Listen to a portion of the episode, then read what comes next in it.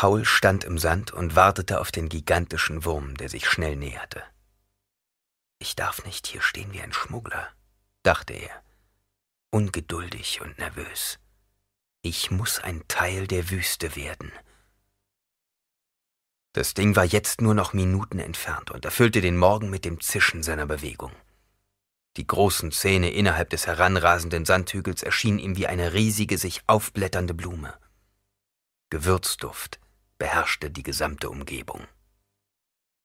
Der Destillanzug, den er trug, war leicht, und Paul war sich der Nasenfilter kaum bewusst, ebenso wenig der Atemmaske. Stilgas Worte, die Erinnerung an die harten Ausbildungsstunden in der Wüste, überschatteten sein gesamtes Denken. Wie weit außerhalb des Aktionsradius eines Bringers musst du im Sand stehen? hatte Stilgar ihn gefragt. Und er hatte richtig geantwortet, einen halben Meter für jeden Meter vom Durchmesser des Bringers. Und warum? Um dem Wirbel zu entgehen, den er aufwirft, und um genügend Zeit zu haben, auf ihn zuzurennen und ihn zu besteigen. Du hast bereits die Kleinen geritten, hatte Stilgar gesagt. Aber bei der Prüfung wird ein wilder Bringer auf dich zukommen. Ein alter Mann der Wüste. Du solltest ihm den nötigen Respekt erweisen. Das Geräusch des Klopfers schien nun vom Zischen des Wurms verschluckt zu werden. Paul atmete tief ein und schmeckte die Bitterkeit des Sandes sogar durch die Nasenfilter. Der wilde Bringer, der alte Mann der Wüste, näherte sich seinem Standort immer weiter. Seine Frontsegmente schoben eine Sandwelle vor sich her, die Paul fast bis zu den Füßen reichte. Komm heran, du herrliches Ungeheuer, dachte er. Näher. Du hörst meinen Ruf, Komm näher, näher. Und schon hatte die Welle seine Füße erreicht. Oberflächenstaub hüllte ihn ein. Paul machte sich bereit, starrte auf die sich heranschiebende Wand, die die Welt zu beherrschen schien. Er hob die Haken, beugte sich vor und stieß zu, fühlte, wie sie zugriffen und zog daran. Dann schwangen sich seine Beine gegen den Körper des Wurms. Dies war der Augenblick, der am gefährlichsten war. Würden die Haken halten? Hatte er sie richtig platziert? Wenn sie richtig saßen und er mit ihnen ein Segment öffnen konnte, würde der Wurm darauf verzichten, sich zur Seite zu rollen und ihn zu erdrücken. Der Wurm verlangsamte seine Bewegungen, wälzte sich über den Klopfer und brachte ihn zum Schweigen. Dann drehte er sich langsam nach links, um die geöffneten Segmente so weit wie möglich aus der Nähe des Sandes zu bringen. Paul fand sich plötzlich auf dem Rücken des gewaltigen Geschöpfes wieder und fühlte sich wie der Herr der Welt. Er musste einen Freudenschrei unterdrücken und ließ davon ab, den Wurm zu einer Drehung zu bewegen, um den anderen seinen Erfolg weithin sichtbar zu machen. Plötzlich verstand er, warum Stilgar ihn davor gewarnt hatte, sich so zu verhalten wie einige sorglose junge Männer, die auf dem Rücken dieser Ungetüme gelacht und getanzt hatten, herumgetobt waren und vor Freude einen Handstand gemacht hatten. Manche hatten dabei übersehen, dass währenddessen die Haken aus den Segmenten glitten, und bevor es ihnen möglich gewesen war, erneut zuzustoßen, war ihre Chance vertan. Während er einen Haken an seinem Platz ließ, zog Paul den anderen zurück und setzte ihn etwas tiefer an. Er prüfte nach, ob er an seinem richtigen Platz saß, und veränderte dann die Position des ersten. Der Bringer rollte sich zur Seite, und während er dies tat, drehte er sich und näherte sich der Stelle, an der die anderen warteten. Paul sah, wie sich die Männer ihm näherten. Sie benutzten ihre Haken, um zu ihm hinaufzuklettern, vermieden es jedoch wohlweislich, die sensitiven Ringsegmente zu berühren. Sanft glitten sie über den Sand dahin.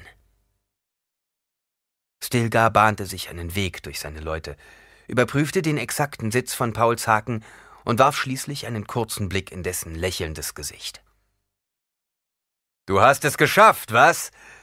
fragte er mit lauter Stimme, um sich durch das Zischen hindurch verständlich zu machen.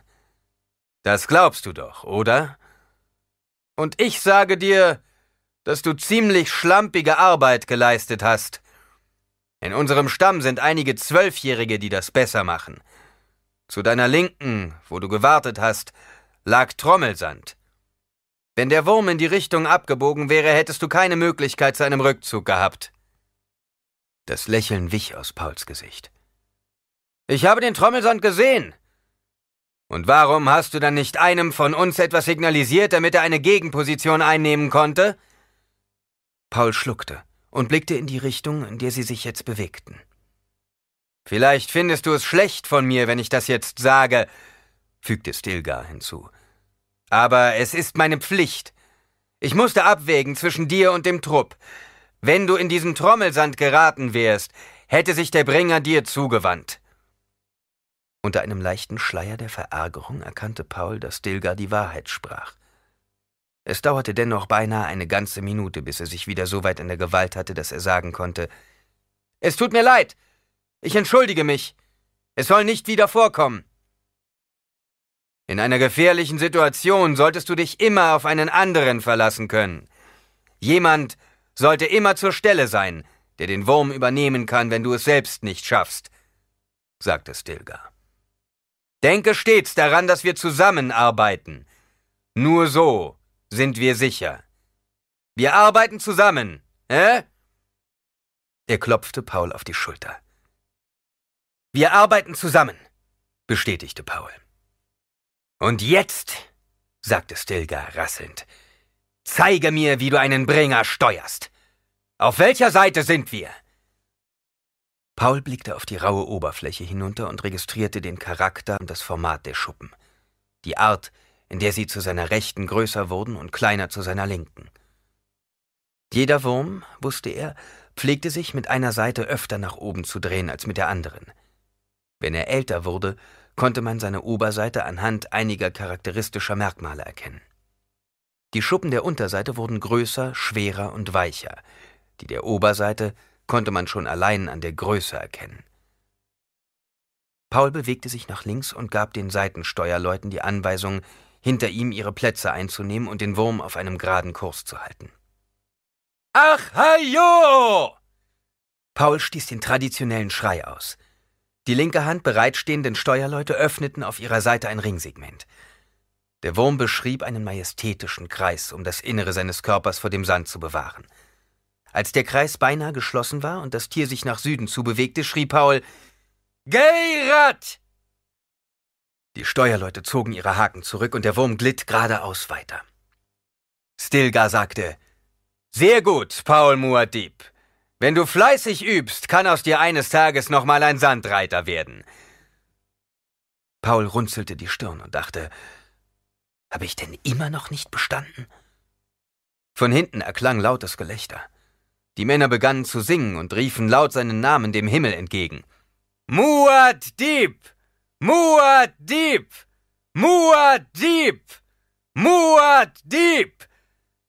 Und fern am Ende des Wurmes hörte Paul die Schläge der Antreiber, die sich mit den Segmenten der Schwanzspitze beschäftigten. Der Wurm begann schneller zu werden. Die Roben der Männer flatterten im Wind. Das schabende Geräusch, das ein Fortbewegungsmittel auf dem Boden erzeugte, steigerte sich. Paul schaute auf die Männer des Trupps zurück und stellte fest, dass sich auch Chani unter ihnen befand. Während er Stilgar ansprach, blieb sein Blick auf ihr haften. Dann bin ich also doch ein Sandreiter, Still? Hi, Jorm! Seit dem heutigen Tage bist du ein Sandreiter.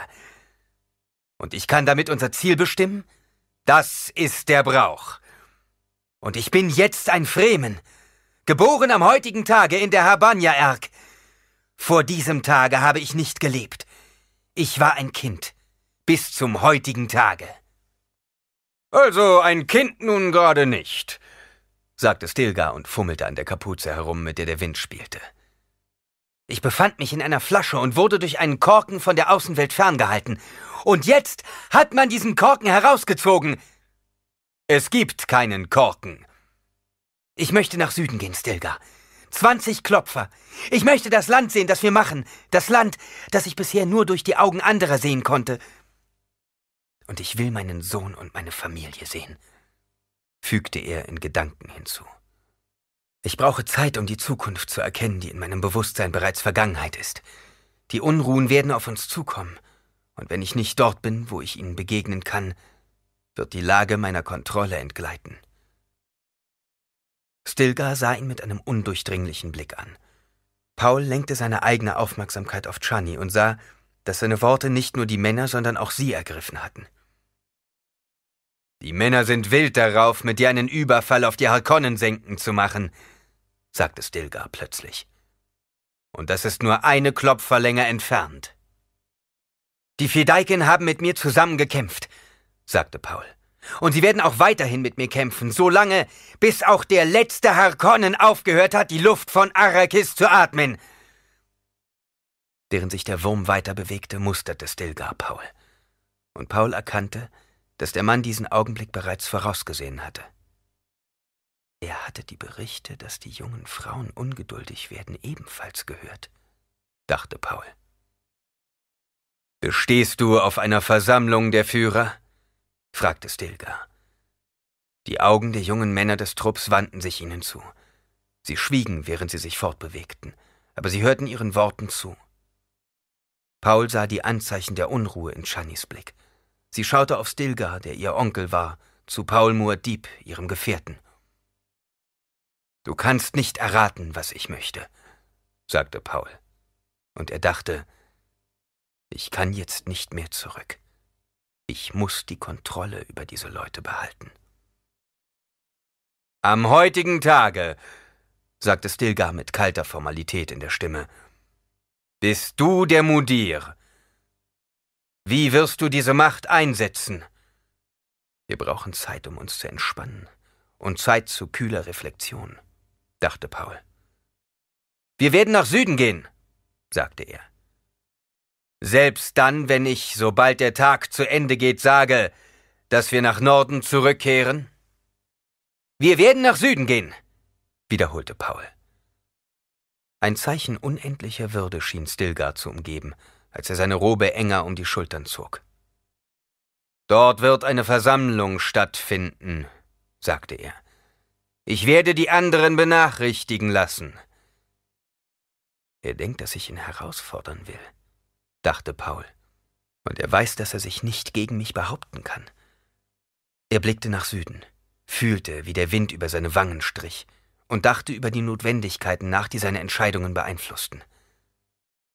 Niemand kann sich das vorstellen, dachte er.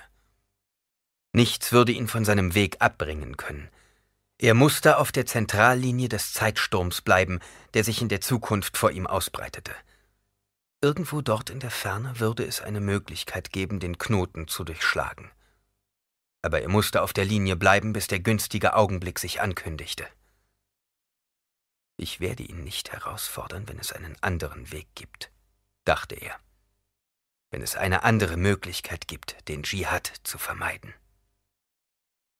Wir werden heute Abend unser Lager in den Vogelhöhlen am Fuß des Habanya-Rückens aufschlagen, sagte Stilgar und hielt sich mit einem Haken an der Oberfläche des Bringers fest.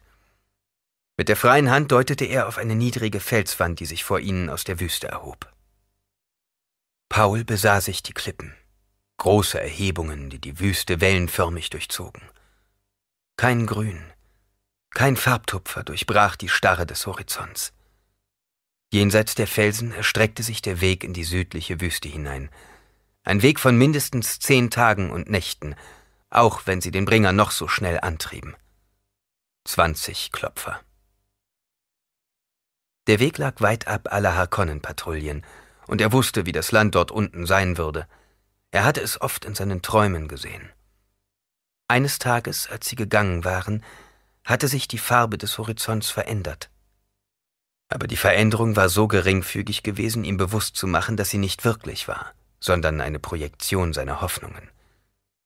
Dahinter vermutete er den neuen Siege. Ist Muad'Dib mit meiner Entscheidung einverstanden? fragte Stilgar. Obwohl der Sarkasmus, der in seiner Stimme lag, kaum hörbar war, hatten die Ohren der Fremen ihn aufgeschnappt und sie sahen nun Paul an, warteten auf seine Reaktion. Als wir die Kommandos der Fedaikin aufstellten, erwiderte Paul gelassen, hat Stilgar meinen Treueschwur gehört. Meine Todeskommandos wissen, dass ich das ehrlich meinte. Und jetzt zweifelt Stilgar daran? Der Schmerz in Pauls Stimme war unüberhörbar. Stilgar hörte ihn ebenfalls und löste seinen Schleier. Usuls Worten würde ich niemals misstrauen, denn er gehört zu meinem Siege, erwiderte er. Aber du bist Paul Muad'Dib, der Herzog Atreides, und der Lisan al-Gaib, die Stimme der Außenwelt. Diese Männer kenne ich noch nicht. Paul wandte sich ab, um zuzusehen, wie sich vor ihnen der Habanja-Rücken aus der Wüste erhob. Der Bringer, auf dem sie saßen, schien immer noch stark und willig zu sein. Paul zweifelte nicht daran, dass er sie zweimal so weit würde tragen können wie jeder andere Wurm, den die Fremen je geritten hatten. Er wusste es.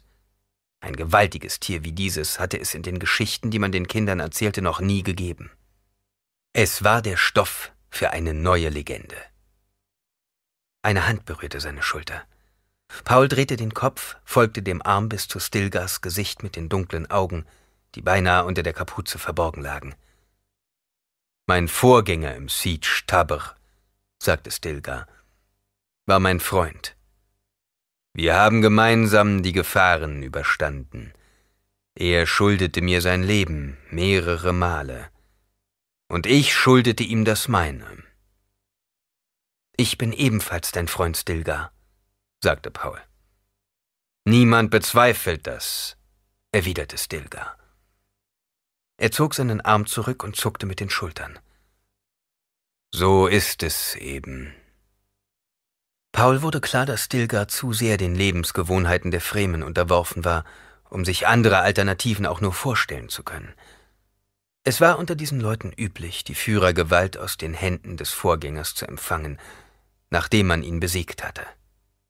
Starb ein Führer in der Wüste, kämpften die stärksten Männer des Stammes um seine Nachfolge – auf diese Art war Stilgar zu einem Naib herangewachsen. Wir sollten diesen Bringer im tiefen Sand zurücklassen, sagte Paul. Ja, stimmte ihm Stilgar zu. Von hier aus können wir zu der Höhle gehen. Wir haben ihn jetzt so lange benutzt, dass er sich ein oder zwei Tage eingraben und verschnaufen wird. Du bist der Mudir heute, sagte Stilgar. Du brauchst uns nur zu sagen, wann wir. Er brach abrupt ab und starrte auf den östlichen Himmel.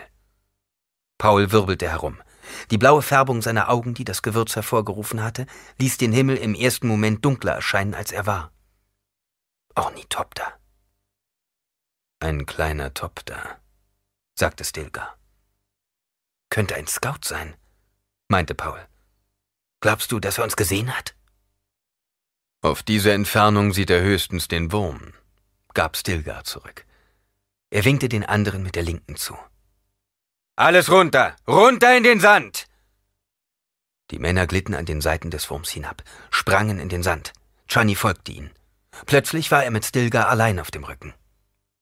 Ich war als erster oben und gehe als letzter hinunter, sagte Paul. Stilgar nickte und ließ sich mit den Haken an der Seite in die Wüste hinab. Paul wartete, bis er sicher sein konnte, dass die anderen sich genügend entfernt hatten. Erst dann löste er seine Haken. Das war der gefährlichste Augenblick. Von den ihn steuernden Haken befreit, begann der Wurm sich augenblicklich einzugraben. Paul rannte leichtfüßig über seinen langen Rücken dahin, wartete einen günstigen Moment ab und sprang. Er landete glücklich, war sofort wieder auf den Beinen und rannte auf den Kamm der nächsten Düne zu, so wie man es ihm beigebracht hatte. Er warf sich über den Hügelrücken und verbarg sich unter einer Kaskade von Sand.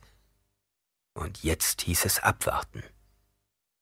Vorsichtig wandte er sich um, lüftete die Robe und sah einen Ausschnitt des Himmels. Auch die anderen starrten nach oben. Bevor er den Topter sah, hörte er den Flügelschlag des Gefährts. Die Düsen gaben ein Geräusch von sich, das einem entfernten Flüstern ähnelte. Er überquerte den Abschnitt, in dem sie sich befanden, und drehte dann in einem weiten Kreis auf den Bergrücken zu. Paul stellte fest, dass die Maschine keinerlei Insignien trug. Sie verschwand über den Bergen des Habanja-Rückens und gelangte außer Sichtweite. Ein Vogelschrei erklang, dann ein weiterer. Paul schüttelte den Sand von seinem Körper und erklomm den Dünenkamm. Er sah die Gestalten der anderen, die sich in einer langen Linie auf die Felsen zubewegten und erkannte Chani und Stilgar. Stilgar winkte ihm zu. Kurz darauf hatte er die anderen erreicht, und sie glitten gemeinsam über den Sand, wobei sie sorgfältig darauf achteten, keinen bestimmten Rhythmus hervorzurufen. Stilgar näherte sich Paul und marschierte neben ihm. Es war eine Schmugglermaschine, sagte er. Das erschien mir auch so, bestätigte Paul. Allerdings kann ich mir kaum vorstellen, dass Sie sich so tief in die Wüste hineinwagen. Sie haben auch Ihre Schwierigkeiten mit den Patrouillen, gab Stilgard zu bedenken. Das stimmt. Es wäre nicht gut für sie, wenn sie allzu weit in die Wüste hinausgingen und dort Dinge sähen, die sie nicht sehen sollten. Die Schmuggler verkaufen auch Informationen. Du glaubst nicht daran, dass sie hinter Gewürz her waren? fragte Stilgar. Wenn das so ist, dann müssen sie auch irgendwo in der Nähe einen Sandkrabbler versteckt haben, sagte Paul. Wir haben doch Gewürz bei uns. Vielleicht sollten wir etwas davon auslegen und die Schmuggler anlocken. Wenn sie dann kommen, bringen wir ihnen bei, dass dies unser Land ist. Und die Männer könnten ein bisschen Kampfpraxis mit den neuen Waffen gebrauchen. Nun spricht wieder Usul aus dir, stellte Stilgar fest. Und Usul spricht wie ein Fremen. Usul hat keine andere Wahl, dachte Paul. Denn er muss zu Entscheidungen gelangen, die seiner schrecklichen Bestimmung zuwiderlaufen.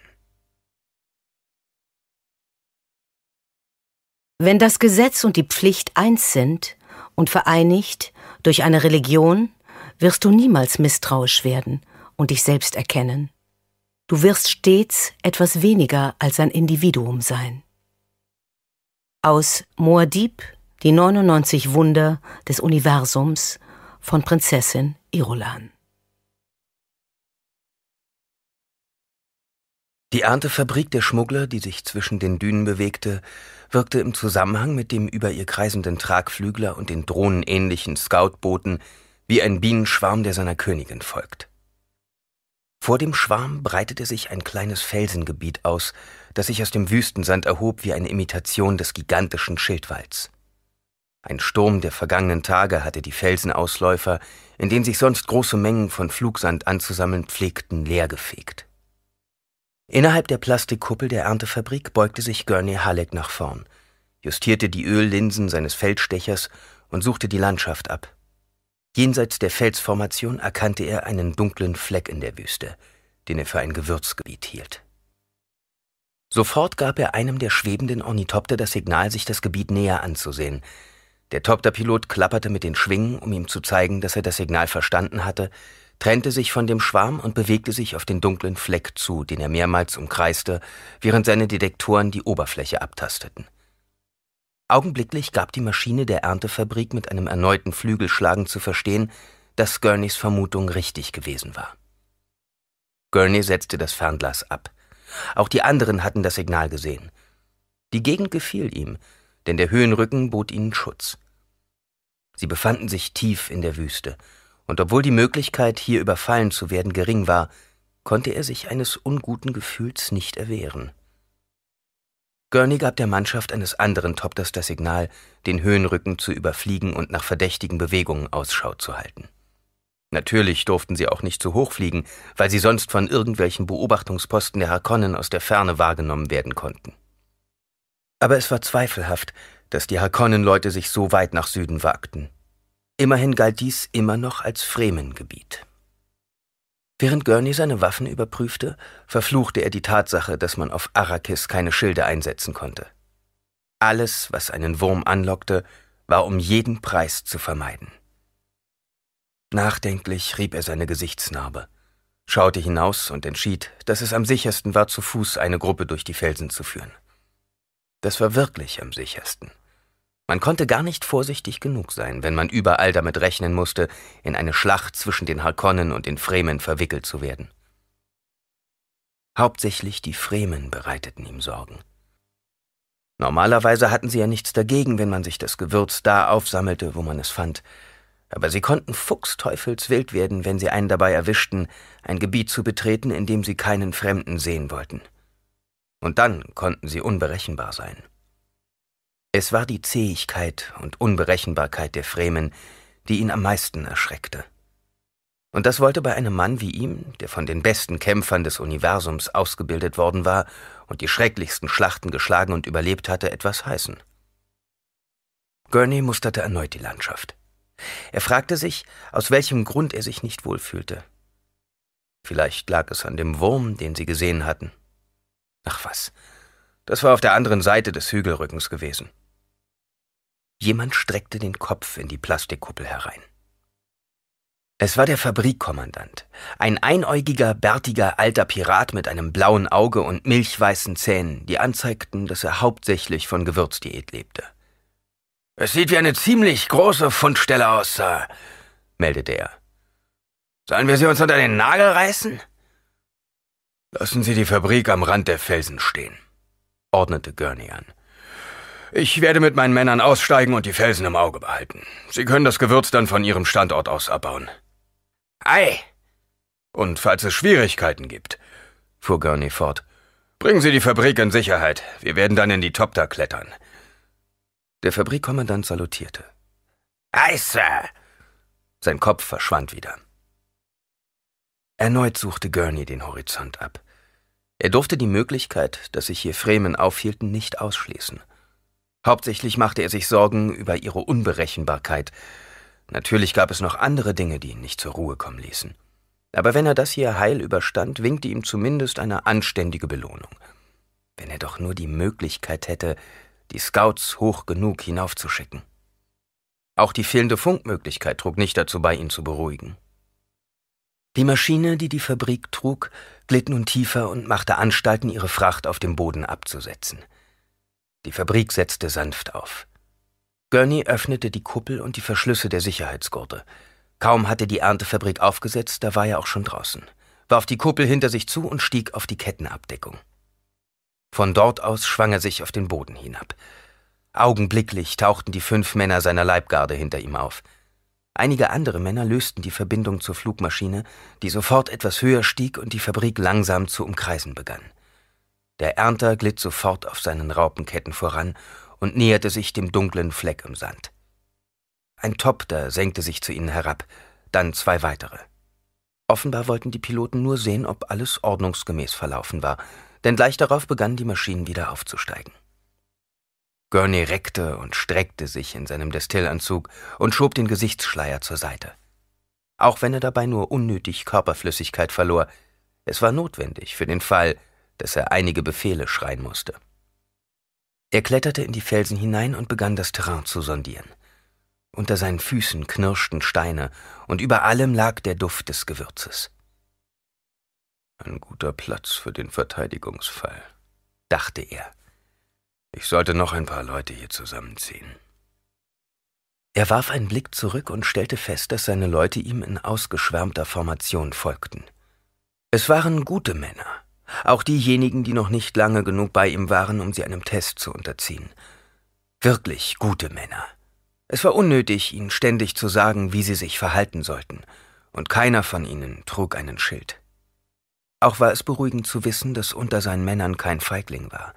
Jemand, der heimlich einen Schild trug und damit das Risiko einging, dass ein Wurm davon angezogen wurde und plötzlich auftauchte, während sie sich über das Gewürzlager hermachten. Von seinem jetzigen Standpunkt aus konnte Gurney das dunkle Feld in einer Entfernung von einem halben Kilometer ausmachen. Die Erntefabrik bewegte sich im Schatten der Felsen genau darauf zu. Er sah nach oben. Die Maschinen flogen richtig, keine von ihnen war zu hoch. Während er weiterkletterte, nickte er befriedigt. In diesem Augenblick schienen die Felsen vor ihm zu explodieren. Zwölf donnernde Feuerstrahlen schossen schräg von unten auf die Topter und den Carrier zu.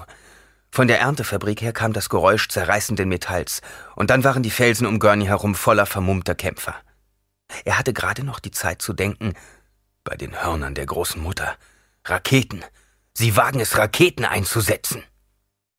Dann stand er auch schon einem vermummten Krieger gegenüber, der sich ihm ein Kreismesser in der Hand langsam näherte. Rechts und links von ihm, etwas erhöht auf den Felsen, standen abwartend zwei weitere Männer. Obwohl Gurney lediglich die Augen seines Gegners zu sehen bekam, erweckte die Art und Weise der Bewegungen dieses Mannes in ihm den Eindruck, dass er einem trainierten Kämpfer gegenüberstand.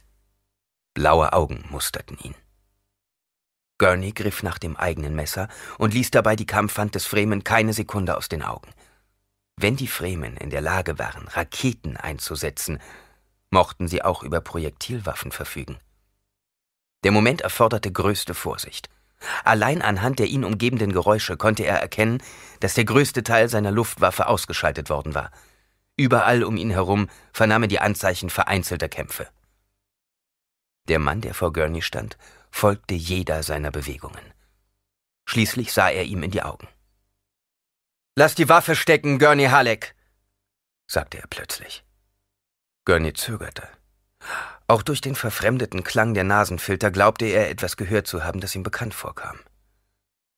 Du kennst meinen Namen? fragte er. Du brauchst keine Waffe gegen den, der vor dir steht, Gurney Halleck, sagte der Mann. Er straffte seinen Körper und ließ sein Kreismesser in der Scheide unter der Robe verschwinden. Sag deinen Leuten, dass sie mit dem sinnlosen Widerstand aufhören sollen. Der Mann schwang die Kapuze nach hinten und schob den Gesichtsschleier zur Seite. Der Schock, der Gurney traf, führte dazu, dass er wie gelähmt dastand. Zuerst hatte er den Eindruck, dem Geist des verstorbenen Leto Atreides gegenüberzustehen. Und langsam kam die volle Erkenntnis. Paul, flüsterte er. Und dann lauter. Bist du's wirklich, Paul? Du traust deinen eigenen Augen nicht? fragte Paul.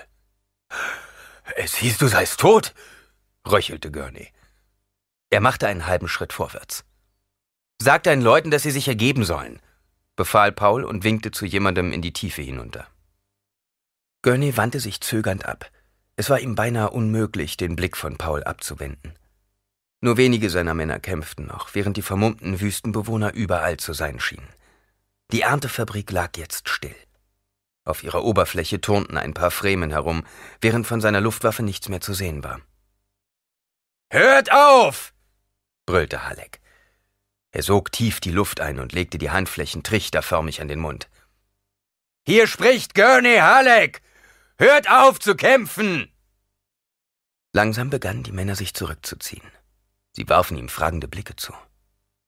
Wir sind unter Freunden! rief Gurney ihnen zu. Das sind feine Freunde! schrie jemand wütend zurück. Sie haben die Hälfte unserer Leute umgebracht! Es war ein Versehen, erwiderte Gurney matt. Macht es nicht noch schlimmer! Er wandte sich wieder Paul zu und starrte in dessen fremen blaue Augen. Paul lächelte, aber in seinem Lächeln lag eine Härte, die Halleck an seinen Großvater, den alten Herzog, erinnerte. Aber er sah auch etwas anderes in Paul eine Gewandtheit, die Hand in Hand ging mit den katzenhaften Bewegungen seines Körpers und der gebräunten, ledrigen Haut, die kein Atreides vor ihm besessen hatte. Sie sagten, du seist tot, wiederholte Gurney. Es schien mir richtig, sie in diesem Glauben zu belassen, erwiderte Paul. Gurney fragte sich, wie er je hatte glauben können, dass der junge Herzog, der in gewissem Sinne auch sein Freund war, nicht mehr lebte. Gleichzeitig wurde er sich bewusst, dass nicht mehr viel von dem kleinen Jungen, den er trainiert und ausgebildet hatte, übrig geblieben sein konnte. Paul machte einen Schritt auf Gurney zu und stellte fest, dass er Tränen in den Augen hatte. Gurney. Es war, als geschehe alles von selbst. Plötzlich lagen sie einander in den Armen, klopften sich auf die Schultern und drückten sich. Du junger Hüpfer, du junger Hüpfer, schluchzte Gurney und Paul murmelte, Mensch, Gurney, Mensch, Gurney. Dann trennten sie sich und sahen einander an. Gurney holte tief Luft. Also, an dir liegt es, dass die Fremen so viel gelernt haben, was das Kämpfen angeht. Ich hätte es eigentlich wissen sollen. Die Fremen tun in letzter Zeit Dinge, die ich selbst geplant haben könnte. Hätte ich nur gewusst.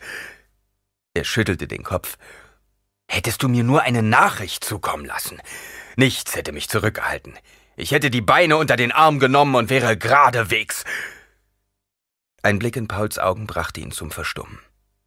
Er sah ihn abwägend und prüfend an. Gurney seufzte. Aber sicher. Und dann wären da ein paar Leute gewesen, die sich gefragt hätten, wohin der alte Gurney so schnurstracks gelaufen wäre. Ich verstehe und ein paar andere hätten mehr getan, als sich nur diese Frage zu stellen.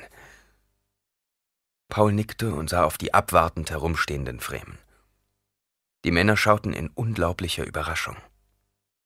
Paul wandte sich von seinem Todeskommando ab und Gurney zu. Die Tatsache, dass er seinen alten Schwertmeister endlich wiedergefunden hatte, kam ihm wie eine Erlösung vor. Es war für ihn ein gutes Omen, ein Zeichen, dass er sich auf einem Weg in die Zukunft befand, in der alles gut werden würde. Mit Gurney an meiner Seite Über den Höhenrücken hinweg fiel sein Blick auf die Schmugglermannschaft, die mit Halleck gekommen war. Was sind das für Leute, Gurney? fragte er. Es sind alles Schmuggler, erwiderte Halleck. Und sie stehen auf der Seite, die den Profit macht. Das Unternehmen, das wir betreiben, sagte Paul, wirft leider so gut wie keinen ab. Er bemerkte ein kurzes Fingersignal, das Gurney ihm gab. Ein Zeichen aus alten Zeiten, das bedeutete, dass es unter den Schmugglern einige gab, denen man nicht über den Weg trauen konnte. Andere mochten sogar gefährlich sein. Paul zog zum Zeichen, dass er verstanden hatte, die Oberlippe hoch und warf dann einen Blick auf die über ihnen in den Felsen stehenden Fremen. Stilgar war unter ihnen. Die Erinnerung an das ungelöste Problem mit ihm kühlte Pauls Hochgefühl etwas ab. Stilgar, sagte er, dies ist Gurney Halleck, von dem ich dir erzählt habe. Er war der Oberkommandierende der Truppen meines Vaters und einer der Schwertmeister, die mich unterrichteten. Er ist ein alter Freund von mir und man kann ihm in jeder Beziehung trauen. Ich höre, sagte Stilgar. Du bist sein Herzog. Paul starrte nach oben, vergrub seinen Blick in die Falten von Stilgars Gesicht und fragte sich, warum er ausgerechnet das gesagt hatte. Sein Herzog. Die Worte Stilgars hatten einen ganz seltsamen Tonfall gehabt, als wollte er damit etwas anderes ausdrücken. Und das klang gar nicht nach Stilgar, dem Führer der Fremen, der es gewohnt war, so zu sprechen, wie er dachte. Mein Herzog, dachte Gurney und sah Paul an. Ja, mit dem Tode Letos trägt Paul diesen Titel. Irgendetwas, das er schon längst tot geglaubt hatte, erwachte in ihm wieder zum Leben. Er nahm kaum zur Kenntnis, dass Paul die Schmuggler erneut aufforderte, die Waffen niederzulegen. Gurney kam erst wieder zu sich, als er hörte, wie einer seiner Männer laut protestierte. Er wirbelte herum und schüttelte den Kopf. Seid ihr denn taub? brüllte er. Ihr steht hier dem rechtmäßigen Herzog von Arrakis gegenüber. Tut gefälligst, was er euch befiehlt. Maulend senkten die Schmuggler die Waffen. Paul stellte sich neben Gurney und sagte in leisem Tonfall, ich hatte nicht erwartet, ausgerechnet dich in unserer Falle zu finden, Gurney. Ich schäme mich dafür, sagte Gurney. Aber ich erkenne erst jetzt, dass die Gewürzschicht auf dem Sand kaum mehr als einen Millimeter dick ist. Hättest du darauf gewettet, hättest du gewonnen, gab Paul zu. Er achtete darauf, dass die Schmuggler entwaffnet wurden. Befinden sich unter diesen Leuten Männer meines Vaters? Keine. Wir sind nur noch wenige. Es gibt noch einige unter den Freihändlern, doch haben die meisten ihren Gewinn dazu benutzt, diesen Planeten zu verlassen. Aber du bist geblieben. Ja. Weil Raban auf, dass die Schmuggler entwaffnet wurden. Befinden sich unter diesen Leuten Männer meines Vaters? Keine. Wir sind nur noch wenige. Es gibt noch einige unter den Freihändlern, doch haben die meisten ihren Gewinn dazu benutzt, diesen Planeten zu verlassen. Aber du bist geblieben. Ja weil Raban hier ist, stellte Paul fest. Ich glaubte, für nichts als meine Rache hier leben zu müssen, erwiderte Gurney. Ein krächzender Schrei drang von irgendwoher an ihre Ohren. Halleck sah auf und erblickte einen Fremen, der auf dem Hügelrücken stand und mit einem Stofffetzen winkte. Ein Bringer nähert sich, erklärte Paul. Er bewegte sich vorwärts nach Südwesten und achtete darauf, dass Halleck ihm folgte. In mittlerer Entfernung bewegte sich unter einer mächtigen Sandwelle etwas heran. Eine Staubwolke hob sich in den Himmel. Der Wurm jagte geradewegs unter den Dünen her und bewegte sich auf die Felsenlinie zu. Er ist groß genug, bemerkte Paul. Ein schepperndes Geräusch zeigte ihnen, dass der Wurm sich jetzt unter der Erntefabrik befand und sie gegen die Felsen schmetterte. Es ist zu schade, dass wir den Carry-On nicht unvernichtet lassen konnten, sagte Paul. Gurney musterte ihn kurz und blickte dann auf die weit draußen in der Wüste abgestürzten Flugmaschinen, die die Raketen der Fremen abgeschossen hatten. Leiser Rauch kräuselte über den Schrotthaufen. Gurney fühlte ein plötzliches Mitleid für die Männer, die in dieser unverhofften Schlacht ihr Leben gelassen hatten, und sagte, Ihr Vater hätte sich mehr Gedanken wegen der Menschen gemacht, die dabei draufgegangen sind. Paul funkelte ihn an und lockerte seinen Schleier. Plötzlich sagte er, Sie waren deine Freunde, Gurney, das verstehe ich. Für uns hingegen waren sie Eindringlinge, die sich in ein Gebiet vorwagten, wo sie möglicherweise Dinge sehen konnten, die wir ihnen nicht zeigen wollten. Und das solltest du auch verstehen.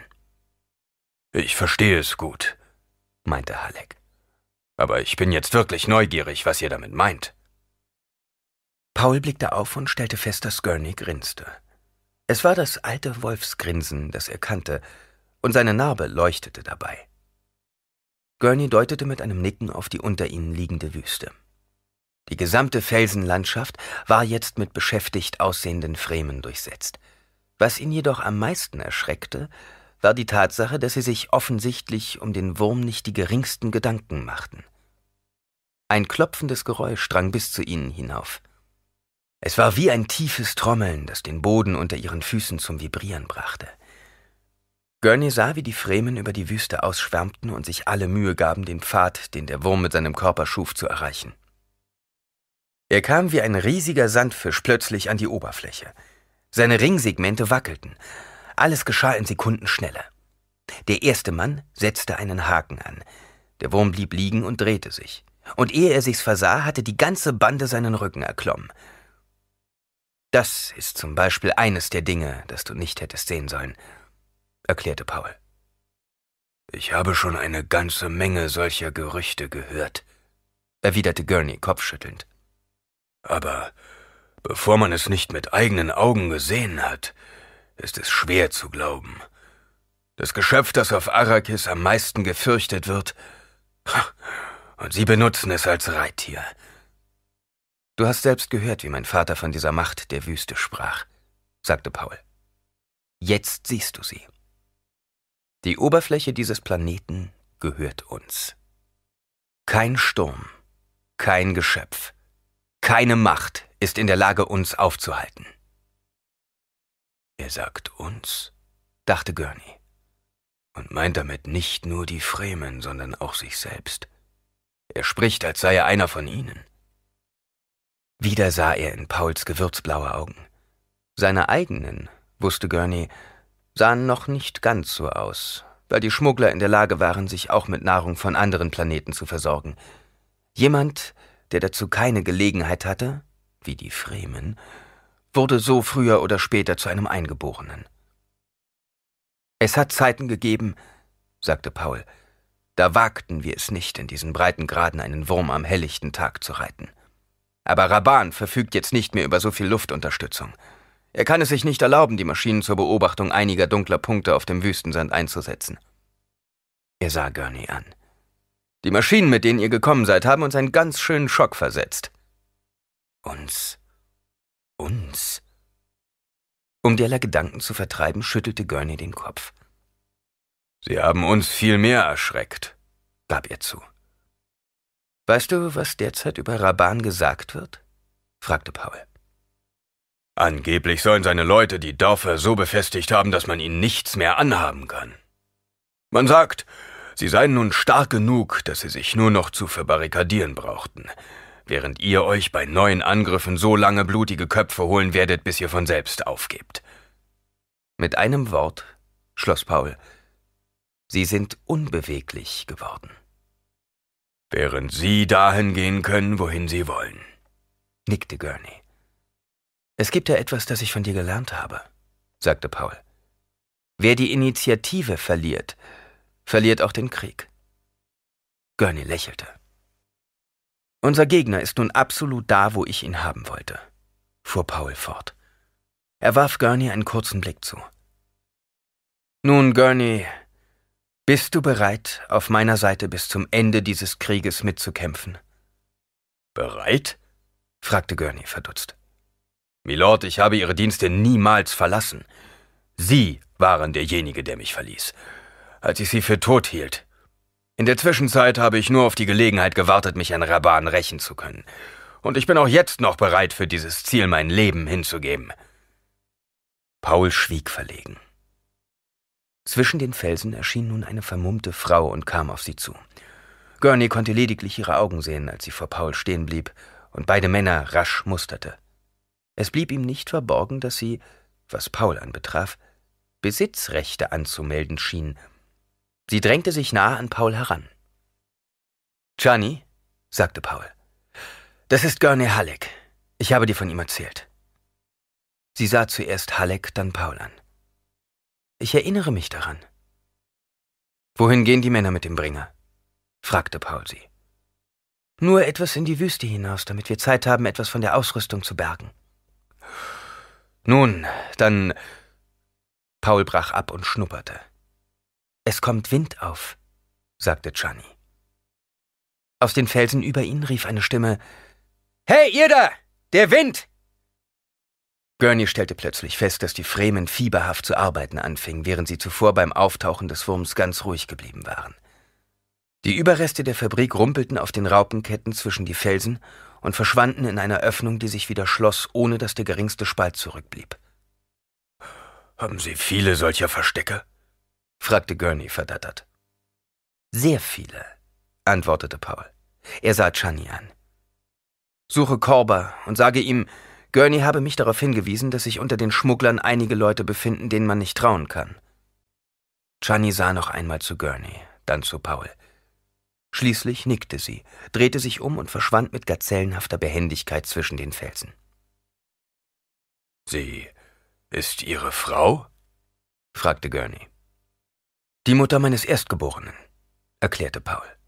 Es gibt inzwischen wieder einen Leto Atreides. Gurney nahm diese Neuigkeit mit einem erstaunten Blick zur Kenntnis. Mit kritischen Augen überwachte Paul die weiteren Arbeiten. Am südlichen Horizont begann sich der Himmel zu verfärben. Alles deutete auf Sturm hin. Die ersten Ausläufer des herannahenden Windes brachten bereits den Sand zum Tanzen. Verschließe deinen Anzug, sagte Paul. Er zog die Kapuze wieder in die Stirn. Gurney gehorchte. Mit der durch den Schleier hervorgerufenen dumpfen Stimme, die allen Robenträgern zu eigen war, fragte Paul, Welchen Leuten aus deiner Mannschaft traust du nicht, Gurney? Es sind einige neue Rekruten dabei, erwiderte Gurney. Fremdweltler. Er zögerte. War das nicht verrückt, was er da sagte? Fremdweltler? Und wie leicht das Wort über seine Zunge gekommen war. Ja? fragte Paul. Sie sind nicht so wie die üblichen Glücksritter, die ich kenne, fuhr Halleck fort. Sie scheinen mir zäh. Harkonnenspitzel? fragte Paul. Ich glaube, Milord, dass Sie nicht zu den Harkonnen gehören. Ich würde eher annehmen, dass es sich um Angehörige irgendwelcher imperialer Stellen handelt. Sie könnten Ihre Ausbildung auf Salusa Secundus erhalten haben. Pauls Augen leuchteten auf. Sardaukar? Gurney zuckte mit den Schultern. Wenn es welche sind, haben sie sich gut maskiert. Paul nickte. Er stellte im gleichen Augenblick fest, wie schnell Halleck sich wieder in seine alte Rolle hineingefunden hatte. Auch wenn er jetzt reservierter wirkte, aber das war nicht weiter verwunderlich. Auch ihn hatte das Leben auf Arrakis verändert. Aus einer Felsspalte unter ihnen tauchten zwei in Roben gekleidete Fremen auf. Einer von ihnen trug ein schwarzes Bündel über der Schulter. Wo stecken meine Leute jetzt? fragte Gurney. Versteckt in den Felsen unter uns sagte Paul. Es gibt hier eine Höhle, die wir die Vogelhöhle nennen. Wenn der Sturm vorüber ist, werden wir entscheiden, was wir mit ihnen tun. Von oben rief eine Stimme Muad'Dib! Paul wandte sich dem Rufer zu und sah einen Fremen, der auf den Höhleneingang deutete.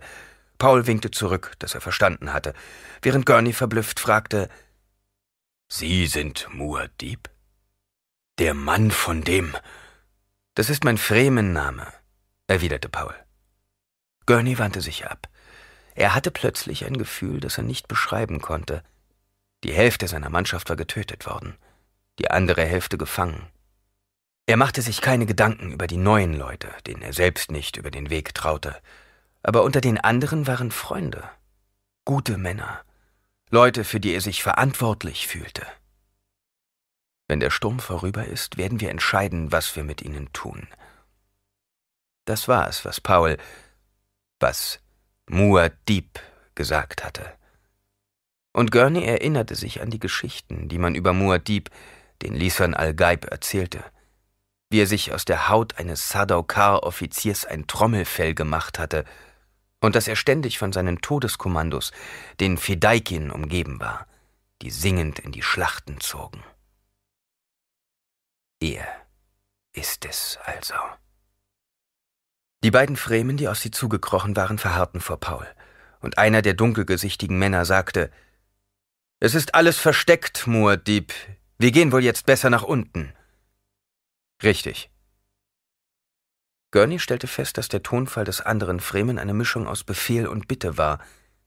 Dies war Stilgar, eine andere legendäre Gestalt der Fremen. Paul warf einen Blick auf das Bündel, das der andere Mann schleppte, und sagte, Was ist das, Korba? Stilgar entgegnete an Korbas Stelle, Es wurde in der Fabrik gefunden und trägt die Insignien deines Freundes hier. Es ist ein Balisett. Du hast mir sehr oft erzählt, welch ein Künstler Gurney Halleck auf diesem Instrument ist. Gurney musterte Stilgar und erkannte zwischen der Kapuze und dem Gesichtsschleier zwei dunkle Augen eine gebogene Nase und den oberen Rand eines schwarzen Bartes. Sie verfügen über einen gut mitdenkenden Gefährten, Milord, sagte er, und zu Stilgar gewandt. Vielen Dank. Stilgar gab seinem Begleiter das Zeichen, Halleck das Bündel zu übergeben und erwiderte Danken Sie Ihrem Herzog. Seiner Gunst verdanken Sie übrigens auch Ihr Hiersein. Gurney nahm das Bündel an sich und wunderte sich über die harten Untertöne dieser Konversation. Irgendetwas an diesem Mann kam ihm herausfordernd vor. Und er fragte sich, ob es unter den Fremen auch so etwas wie Eifersucht gab. War Stilgar etwa wütend darüber, dass in diesem Neuankömmling namens Gurney Halleck jemand verborgen war, der Paul bereits vor seiner Ankunft auf Arrakis gekannt hatte? Ich würde es begrüßen, wenn ihr beide Freunde würdet, sagte Paul. Stilgar der Fremen, das ist ein Name, den man kennt, sagte Gurney. Und jeder Mann, der der Feind meiner Feinde ist, ist mithin mein Freund. Willst du meinem Freund Gurney Halleck die Hände schütteln, Stilgar? fragte Paul. Zögernd streckte Stilgar eine Hand aus. Es gibt nur wenige, die noch nicht von Gurney Halleck gehört haben, sagte er. Er ergriff Hallecks Hand und schüttelte sie. Dann wandte er sich wieder Paul zu.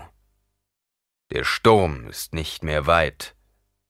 Er wird bald da sein, stimmte Paul ihm zu. Stilgar ging voraus und führte sie durch die Felsen einen schmalen, kurvenreichen Pfad entlang, der vor einem niedrigen Eingang unter einem Überhang endete. Mehrere Fremen beeilten sich, das Türsiegel wieder hinter ihnen anzubringen. Leuchtgloben beschienen einen Gang. Von hier an übernahm Paul die Führung. Gurney war direkt hinter ihm, während die anderen abbogen und einen anderen Weg nahmen. Im Eingang einer behaglich eingerichteten Kammer, an deren Wänden weinrote Teppiche hingen, blieben sie stehen. Wir haben ein bisschen Zeit, um uns zu unterhalten, sagte Paul. Die anderen werden inzwischen. Ein Alarmgong ertönte plötzlich aus einem anderen Teil des Höhlensystems, gefolgt vom heftigen Klirren aufeinander scheppernder Klingen. Paul wirbelte herum, rannte augenblicklich den Weg zurück, während Gurney ihm mit gezogenem Messer folgte. Sie traten auf einen Felsvorsprung inmitten einer großen Höhle hinaus, auf deren Boden inzwischen ein heftiger Kampf entbrannt war. Einen winzigen Moment lang stand Paul wie gelähmt da und versuchte anhand der Kleidung die Kämpfenden voneinander zu unterscheiden. Sinne, die seine Mutter ausgebildet hatte, sagten ihm, dass die Schmuggler gegen die Fremen kämpften. Und noch eines fiel ihm auf. Die Schmuggler kämpften jeweils zu dritt. Sie standen in Triangeln Rücken an Rücken und verteidigten sich. Und das war die Gewissheit, dass sie es hier mit Sardaukar des Imperators zu tun hatten. Einer der Kämpfenden Fedaikin sah Paul an. Er stieß einen Kampfschrei aus, der sich in der großen Höhle sofort wie ein Echo fortpflanzte. Muad'Dib! Muad'Dib! Muad'Dib! Die anderen hatten ihn ebenfalls gesehen. Ein schwarzes Messer flog auf Paul zu. Es gelang ihm, der Waffe im letzten Moment auszuweichen. Sie prallte hinter ihm gegen das Gestein. Blitzschnell wandte er sich um und sah, wie Gurney sie aufhob. Die kämpfenden Dreiergruppen wurden nun weiter und weiter zurückgetrieben. Gurney hielt das Messer vor Pauls Gesicht, deutete auf die imperialen Farben und nickte. Es waren Sardaukar. Ohne Frage. Paul machte einen Schritt auf den Rand des Vorsprungs zu. Nur drei Sardaukar kämpften jetzt noch mit verbissener Wut. Der Blutgeruch der bereits Gefallenen legte sich schwer auf seine Lungen. Aufhören! schrie Paul. Herzog Paul Atreides befiehlt euch mit dem Kämpfen aufzuhören! Die Kämpfenden hielten inne, zögerten. Ihr Sardaukar! rief Paul zu den Überlebenden hinüber.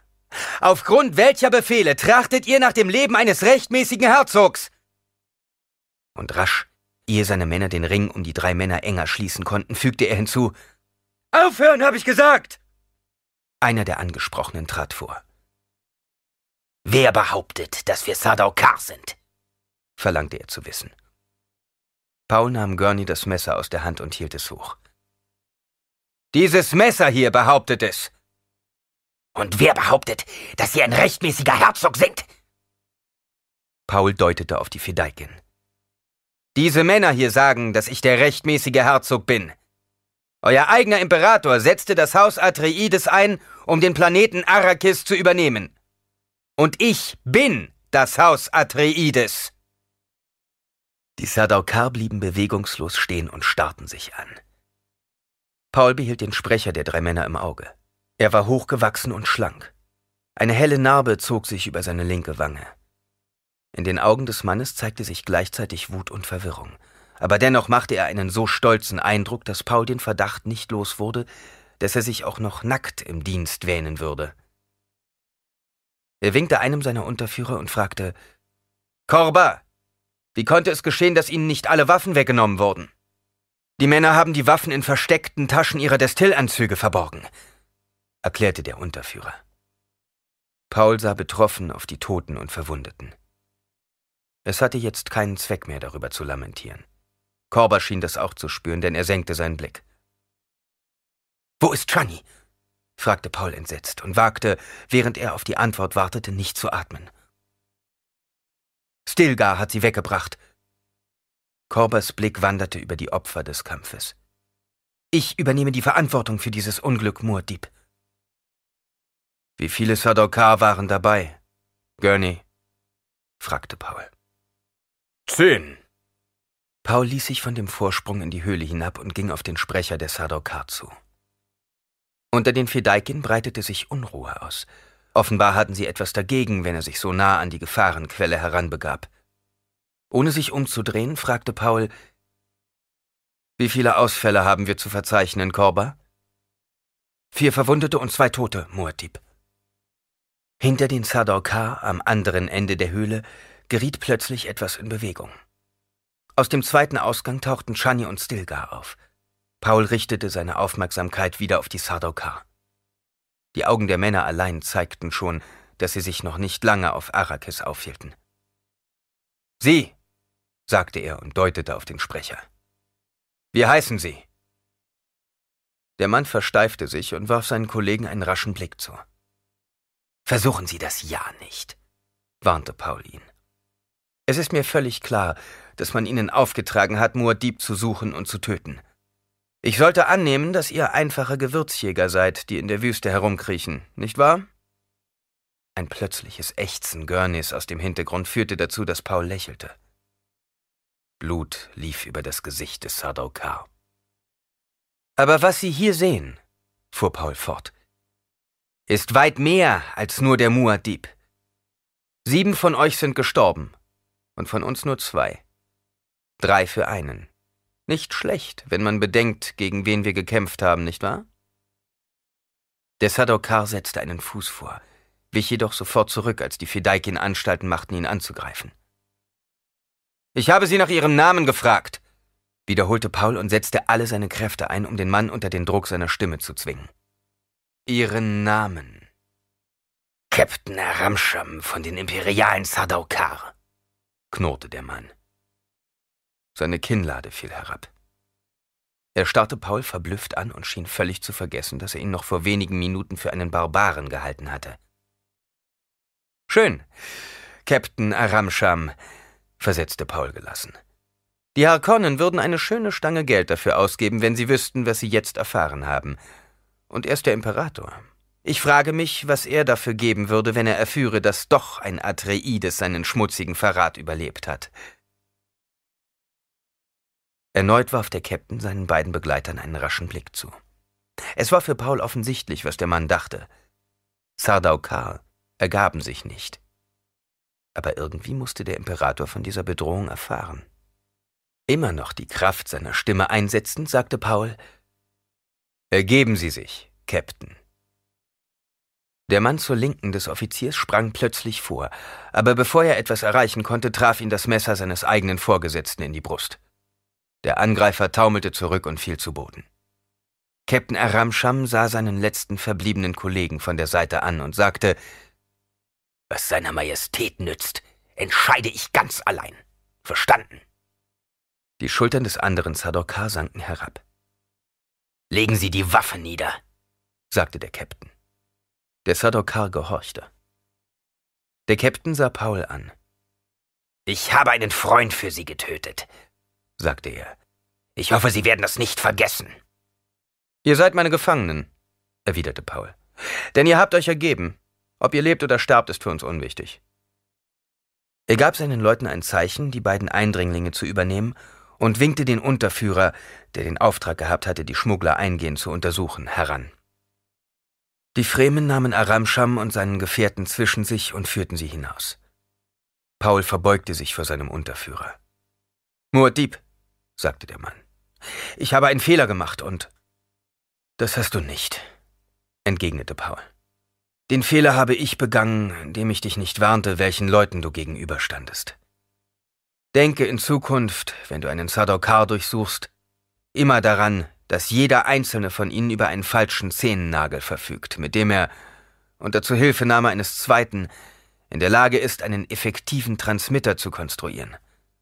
Sadokar haben in der Regel auch mehr als einen falschen Zahn, und sie verstecken in ihrem Haar ganze Rollen von Shiga-Draht, der so dünn ist, dass man ihn mit bloßen Augen kaum erkennen kann. Aber er ist stark genug, um den Kopf eines Gegners säuberlich vom Hals zu trennen. Wenn man einem Sadokar gegenübersteht, ist höchste Vorsicht geboten. Selbst wenn man sie von allen Seiten durchleuchtet hat und ihre Gliedmaßen einzeln abklopft. Man kann nie ganz sicher sein, dass sie nicht doch noch irgendwo etwas versteckt haben. Paul blickte auf und sah Gurney, der sich ihnen langsam näherte und zuhörte. Dann wäre es das Beste, wenn wir sie sofort töteten, meinte der Unterführer. Kopfschüttelnd maß Paul Gurneys Gesicht und sagte, Nein, ich möchte, dass die beiden Männer fliehen. Gurney zuckte zusammen. Aber Sire, keuchte er entsetzt. Ja? Ihr Mann hier hat recht. Lassen Sie die Gefangenen sofort umbringen und zerstören Sie alle Spuren ihrer Anwesenheit.